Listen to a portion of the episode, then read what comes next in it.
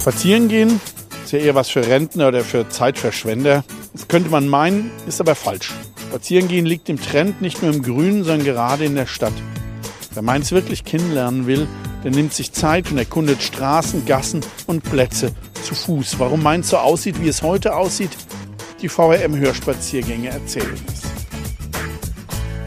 Und noch ein kurzer technischer Hinweis. Der Hörspaziergang kann jederzeit auch gestoppt werden.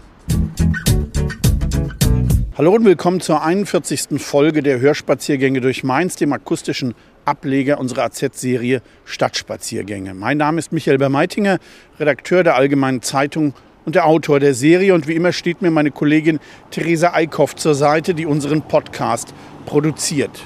Das wird heute kein netter Spaziergang durch alte Zeiten, sondern einer durch die zwölf dunkelsten, furchtbarsten Jahre unserer 2000-jährigen Stadtgeschichte. Es ist der erste Teil unseres zweiteiligen Hörspaziergangs, in dem es um Mainz in der NS-Zeit geht, um Schlaglichter zwischen 1933 und 1945. Im ersten Teil geht es um die sogenannte Machtergreifung, um das Braune Haus, ein zerstörtes Denkmal, die Drangsalierung der Kirche, die Judenverfolgung und die Schrecken des Bombenkrieges. Wir stehen jetzt in der Schillerstraße und blicken auf den Haupteingang des Schönborner Hofs mit dem Institut Français. Er war seit seiner Zeit als Adelspeiler überwiegend in militärischer Hand, nach 1918 ein Restaurant und Wohnhaus, bis sich im April 1933 die Nazis des Gebäudes bemächtigten, so wie sie rasend schnell das Reich, das Land und eben auch die Stadt Mainz unter ihre Kontrolle brachten. Begonnen hatte das alles am 30. Januar 1933 mit der sogenannten Machtergreifung als Hitler zum Reichskanzler ernannt wurde. Sechs Wochen später, nach der Reichstagswahl, übernahmen die Nazis überall im Reich die Macht und im Volksstaat Hessen mit seiner Provinzhauptstadt Mainz ebenso. Gleich nach der Radionachricht, dass Hindenburg Hitler zum Reichskanzler ernannt hatte, riefen in Mainz der sozialdemokratische Reichsbanner und die Kommunisten zu einer Kundgebung auf. 3000 zogen vom Halleplatz durch die Stadt, während am Binger Schlag hunderte Nazis mit Fackeln losmarschierten. Im Bebelring, dem heutigen Kaiser-Wilhelm-Ring, gab es Schlägereien und Messerstechereien. Die Polizei verhinderte allerdings Schlimmeres. Um zwei Uhr wurde am Bahnhof die schwarz-rot-goldene Fahne heruntergerissen und die mit dem Hakenkreuz gehisst. Am 2. Februar tagte letztmals der demokratisch gewählte Stadtrat. Schon am 27. April zog hier in den Schönborner Hof die Kreisleitung der Nationalsozialistischen Deutschen Arbeiterpartei ein, kurz NSDAP. Dazu noch weitere Parteigliederungen wie die NS-Frauenschaft, die NS-Kriegsopferversorgung und der eine SA-Standarte. Wir gehen jetzt weiter auf der rechten Seite am Schillerplatz entlang bis zur Einmündung der Emmerich-Josef-Straße. Das ist die zweite Seitenstraße auf der rechten Seite und bleiben dort kurz stehen. Da die NSDAP weitgehende Befugnisse hatte, entstand praktisch eine Parallelmacht zu den staatlichen Strukturen. Und so war die Kreisleitung auch in Mainz ein wichtiger Ort der Nazidiktatur. Aber der Schönborner Hof war lange nicht das einzige Gebäude, das sich die Nazis in der Stadt unter den Nagel gerissen hatten. Das ganze Pack aus SA, Gestapo, Hitlerjugend, Deutscher Arbeitsfront NS-Kraftfahrkorps, NS-Volkswohlfahrt, Lehrerbund, Kulturgemeinde und sonstigen NSDAP-Ortsgruppen verteilten sich über die ganze Stadt.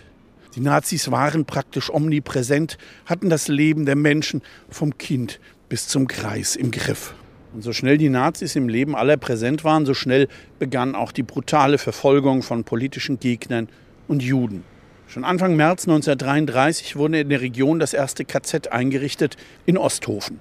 Es war eine Idee des Mainzers Werner Best, damals Polizeichef in Hessen, später der dritte Mann hinter SS-Chef Himmler und Reinhard Heydrich in der Vorkriegszeit.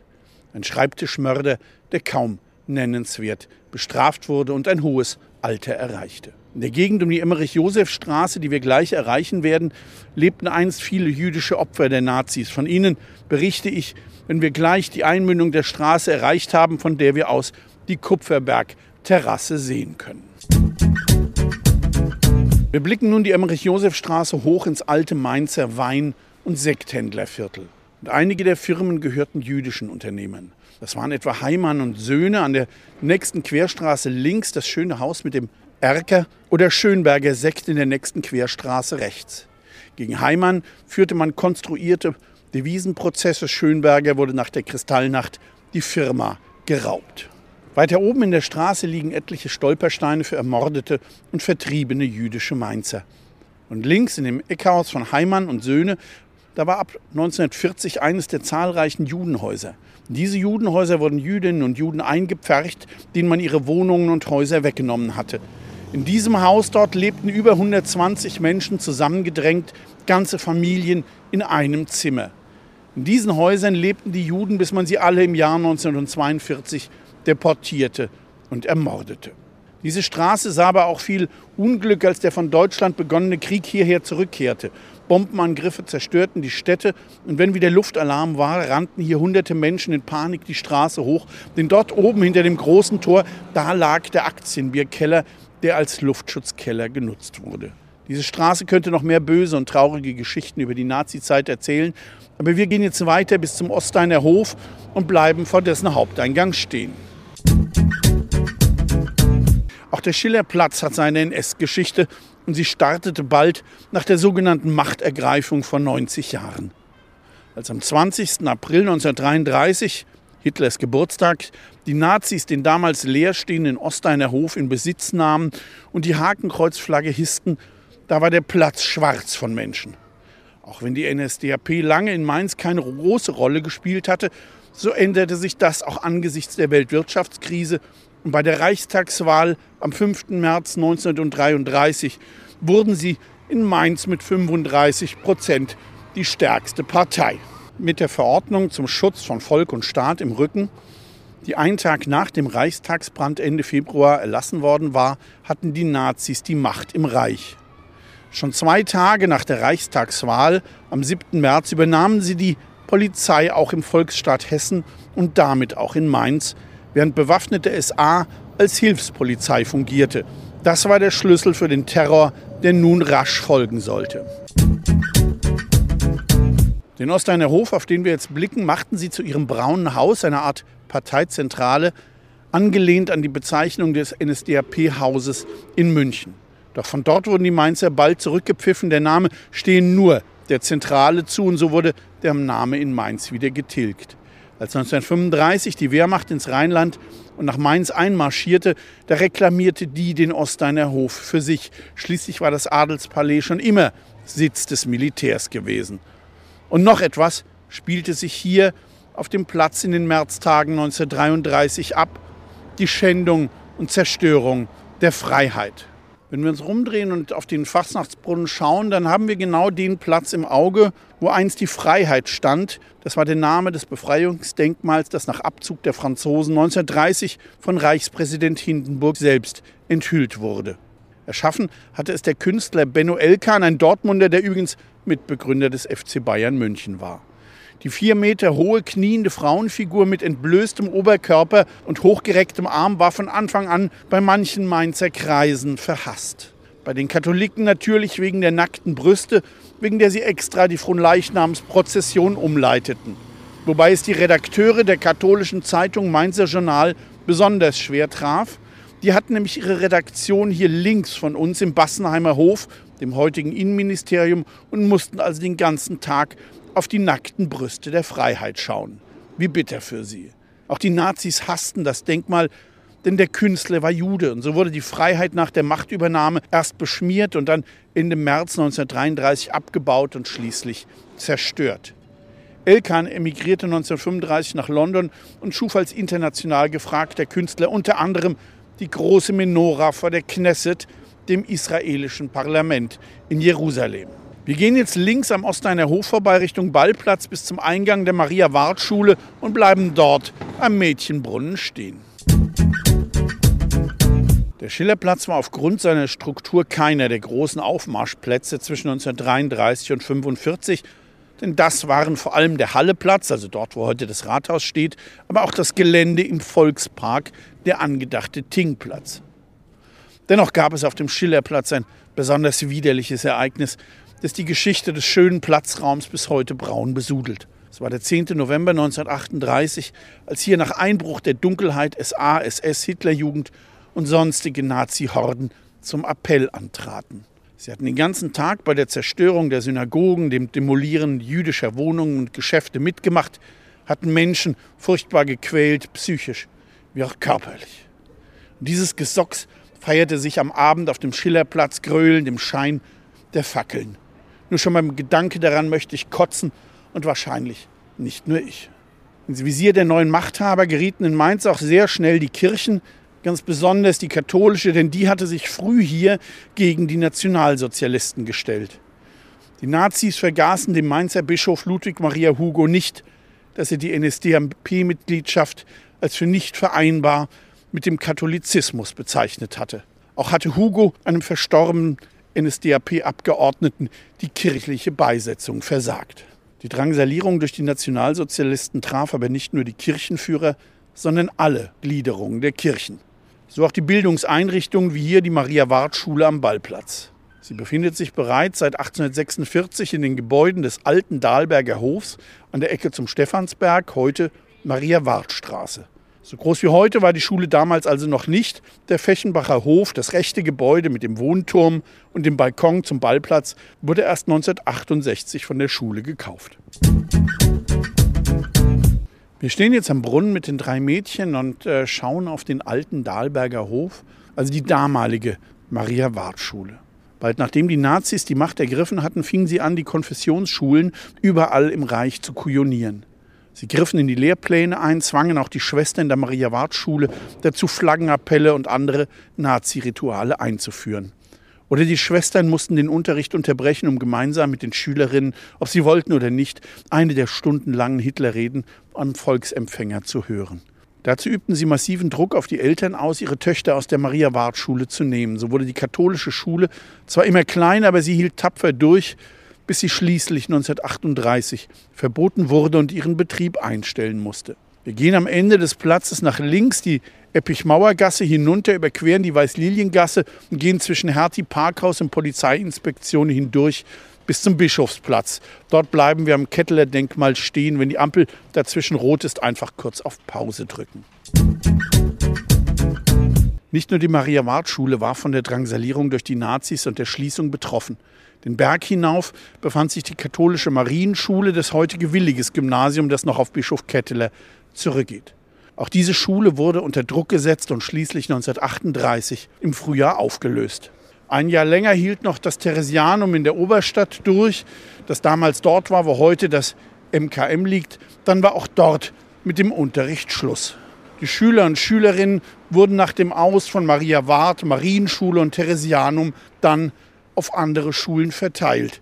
Aber das war schwer für die Kinder und Jugendlichen der konfessionellen Schulen, weil die staatlichen Bildungseinrichtungen oft schon von der Nazi-Ideologie durchdrungen waren.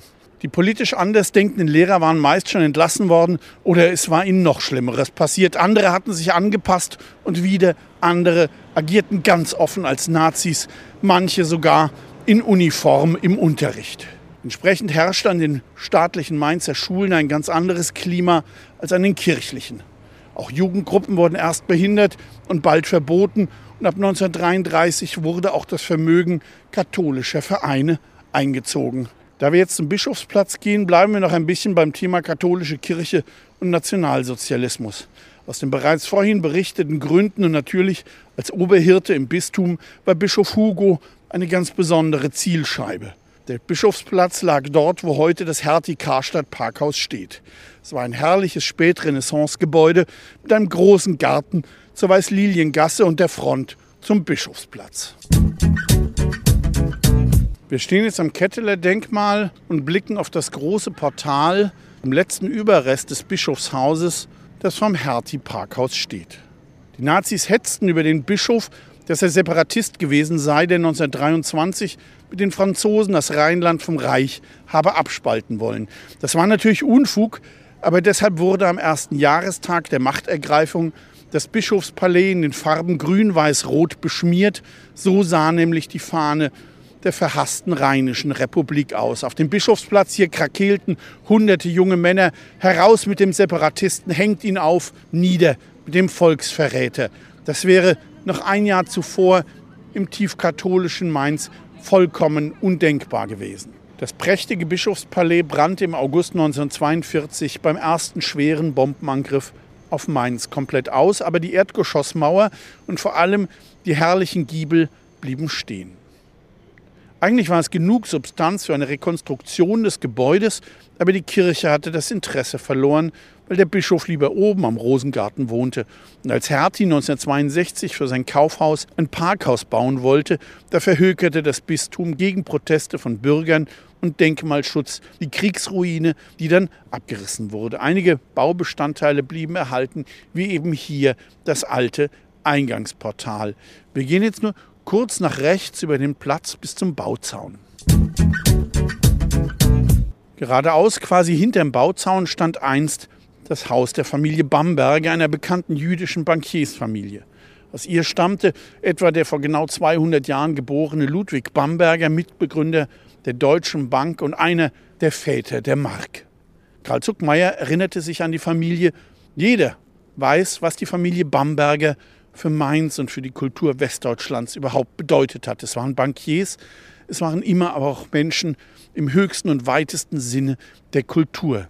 Es war eine Familie, in der das Kulturelle vom Leben und vom Geschäftlichen und Beruflichen nicht getrennt war.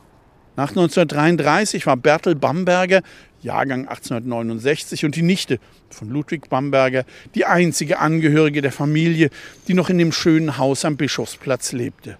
Sie war eine kultivierte Dame, die die große Welt erlebt hatte, doch in den 30ern ging es ihr wie vielen Juden. Die meisten der alten Freunde wandten sich ab es wurde einsam um sie, auch die Casino-Gesellschaft verstieß sie. Nach Kriegsbeginn zwangen die Nazis die alte Dame, ihr Haus am Bischofsplatz zu verlassen. Sie musste in die Adam-Karillon-Straße 54 ziehen, eines dieser sogenannten Judenhäuser, in denen die aus ihren Wohnungen verjagten Juden ab 1940 bis zur Deportation zusammengepfercht worden waren. Als im Spätsommer 1942 bekannt wurde, dass alle Mainzer deportiert werden sollten, da setzte sie aus eigener Kraft am 11. September 1942 ihrem Leben ein Ende. Wir gehen jetzt rechts die Johannesstraße hinunter bis zur Ecke Leichhof und bleiben dort stehen. Die südliche Altstadt wurde von den Bombenangriffen im Krieg deutlich weniger getroffen als der Rest von Mainz, das zu fast 90 Prozent zerstört wurde. Eine Ausnahme war die Gegend um den Bischofsplatz und die benachbarten Sträßchen wie hier, die Johannisstraße. Wie das Bischofspalais wurden auch hier die Häuser und links die Johanneskirche überwiegend schon 1942 zerstört. Erst nach der Mitte der 50er Jahre war die evangelische Kirche wieder so weit aufgebaut, wenn auch, wie so oft damals üblich, in sehr vereinfachter Form. Auch die Protestanten hatten unter der Nazi-Herrschaft zu leiden, denn innerhalb der evangelischen Kirche hatten sich die nazitreuen deutschen Christen gebildet. Sie sollten eine Art gleichgeschaltete Staatskirche werden. Allerdings traten ihnen die oppositionellen Pfarrer der bekennenden Kirche mutig entgegen. In Mainz waren das etwa die Christuskirchenpfarrer Hoffmann und Trabant. Die evangelische Landeskirche Nassau-Hessen, die sich erst 1933 als Zusammenschluss gebildet hatte, die hatte einen dem Nationalsozialismus zugewandten Landesbischof. Der bestrafte Widerstand durch Strafversetzungen und so landete Oberkirchenrat Zehntgraf auf einer einfachen Pfarrstelle in der Wetterau. Allerdings wandte sich der Landesbischof nach wenigen Jahren von den Nazis ab und wurde reumütig sogar zum Gegner. Er blieb zwar Landesbischof, wurde aber entmachtet. Ein estreuer Kirchenpräsident, ein Antisemit, übernahm die Leitung. Nach dem Krieg wurde die Landeskirche als evangelische Kirche in Hessen und Nassau neu gegründet. Wir gehen jetzt nach links durch die Schöfferstraße zum Höfchen und bleiben dort an der Uhr stehen.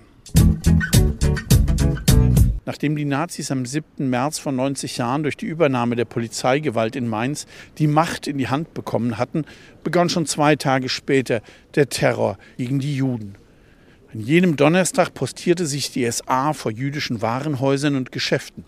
Kunden, die sich nicht abschrecken ließen, wurden notiert, doch das katholische Mainzer Journal glaubte nur an Eigenmächtigkeiten der lokalen NSDAP und nicht an einen großen Plan.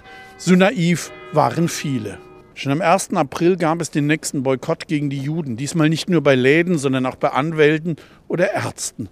Schaufenster wurden beschmiert, an anderen stand Deutsche kauft nur in deutschen Geschäften und SA blockierte die Türen. Ab Anfang April durften jüdische Ärzte keine nichtjüdischen Patienten mehr behandeln. Anwälten wurde verboten zu plädieren und es wurde laufend in den Mainzer Zeitungen gehetzt.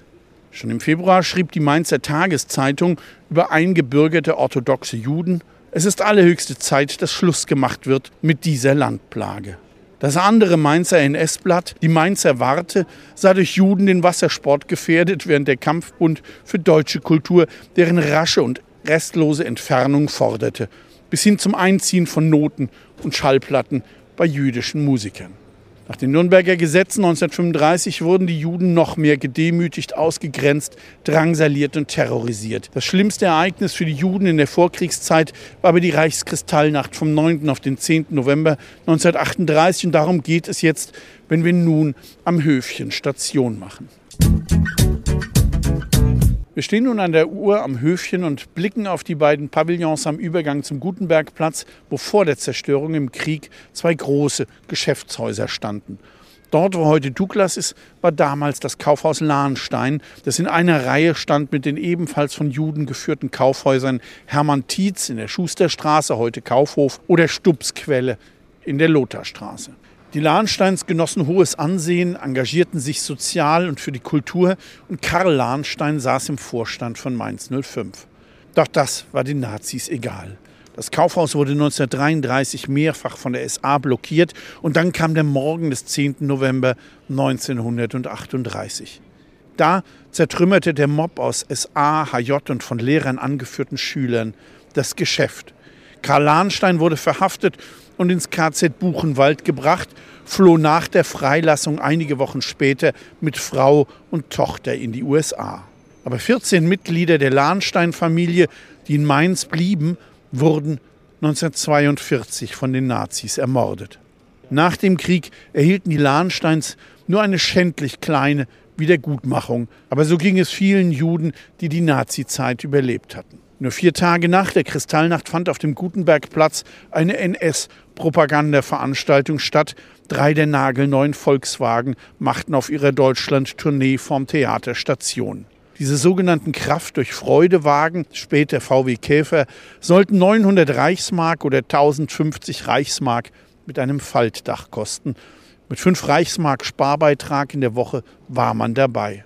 Auch beim Mainzer Anzeiger, das ist der Vorgänger der heutigen AZ, konnte man ansparen in einem Buch, in das man Marken zu 10, 50 Pfennig und einer Mark einklebte. Wer Abonnenten warb, erhielt eine 2-Mark-Marke für den Erwerb eines solchen Volkswagens. Diesen Wagen sollte sich jeder leisten können, aber das ganze Spargeld ging im Krieg förmlich in Rauch auf. Der Volkswagen eroberte dennoch die ganze Welt, aber dann friedlich. Das Ganze fand vorm Theater statt, das die Nazis zu jener Zeit protzig umbauten. Aber schon 1942 beim ersten Angriff wurde es komplett zerstört. Wie übrigens das Kaufhaus Lahnstein und die ganze Gegend hier. Nach dem Angriff nahm man Gutenberg von seinem Denkmalsockel und vergrub ihn daneben in einer Grube. So überlebte das Denkmal den Krieg. Wir gehen jetzt Richtung Markt bis zur Heunensäule und stoppen dort. Im Laufe der 30er Jahre wurden mehr und mehr die jüdischen Unternehmer unter Druck gesetzt, erpresst und schließlich gezwungen, ihre Geschäfte zu verkaufen. Die Nazis nannten das Arisierung, also sozusagen der Übergang eines Geschäftes von einem jüdischen auf einen arischen Besitzer. Der Preis lag weit unter dem Wert und wenn die jüdischen Geschäftsleute danach emigrierten, dann nahm man ihnen das Geld, das sie für ihre Firma erhalten hatten, wieder ab, als Reichsfluchtsteuer. Nur wenige Geschäfte wurden fair übergeben. Eines davon war das Schuhhaus Schlüter hinter uns in der Schöfferstraße. Das war bis in die 30er Jahre in jüdischem Besitz und hieß Mahnes. Als aber der Druck der Nazis immer größer wurde, verkaufte der Besitzer es an seine Geschäftsführerin. Es war ein faires Geschäft. Das bestätigte später auch die Tochter des Altbesitzers, die um die halbe Welt geflüchtet war, überlebte und zurückkehrte. Sie hielt zur Familie Schlüte, die das Geschäft der Eltern bis vor wenigen Jahren betrieb zeitlebens engen und freundschaftlichen Kontakt. Auch das Schuhhaus Schlüter wurde bei den ersten Angriffen schon zerstört, denn nach knapp drei Jahren kaum gebremster militärischer Erfolge schlugen dann die Gegner zurück. Nicht nur an den Fronten, sondern auch mit Angriffen auf das Reichsgebiet aus der Luft. Der Krieg kehrte erbarmungslos zurück, vernichtete das Land, von dem er ausgegangen war. Mainz traf es ganz furchtbar. Die Stadt wurde bei 14 schweren Angriffen zu 90 Prozent zerstört, die Innenstadt in manchen Bereichen zu 100 Prozent. Von hier, wo wir jetzt stehen, am Markt, konnte man 1945 fast bis zur großen Bleiche blicken. Wir stehen jetzt an der Heunensäule und blicken auf die Reihe der Markthäuser, die ja heute ein schönes Bild bieten, fast könnte man sagen wie früher. Aber wie gesagt, es ist nur ein schönes Bild, denn es sind historische Fassaden, die von Neubauten gesetzt wurden. Die alten Markthäuser fielen beim Vernichtungsangriff der Briten am 27. Februar 1945, das Viertel dahinter bereits im August 1942 den Bomben zum Opfer. In den 50ern wurden ganz normale Wohn- und Geschäftshäuser hier hingestellt. Erst Jahrzehnte später baute man alles neu auf und rekonstruierte dabei mehr oder minder originalgetreu die Fassaden. Jetzt drehen wir uns rum und schauen auf den Dom, der auch schwer getroffen wurde, am schwersten in der Nacht vom 12. auf den 13. August 1942. Nachdem Druckwellen von Sprengbomben das Dach des Hauptschiffs teils abgedeckt hatten, fielen Brandbomben hinein und entzündeten das ganze Dach, das rasch lichterloh in Flammen stand. Dass der Dom schlussendlich komplett vernichtet wurde, verhinderten die Feuerwehren von Nierstein und Oppenheim, die bald nach dem Eingriff eintrafen und sahen, dass der Dom brannte. Ihr Einsatz rettete den Dom, aber der Kreuzgang mit dem Archiv und der wertvollen Bibliothek verbrannten komplett.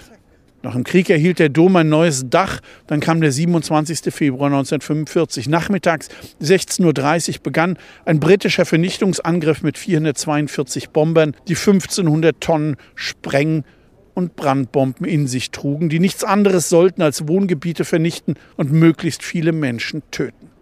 Militärisch war der Angriff sinnlos.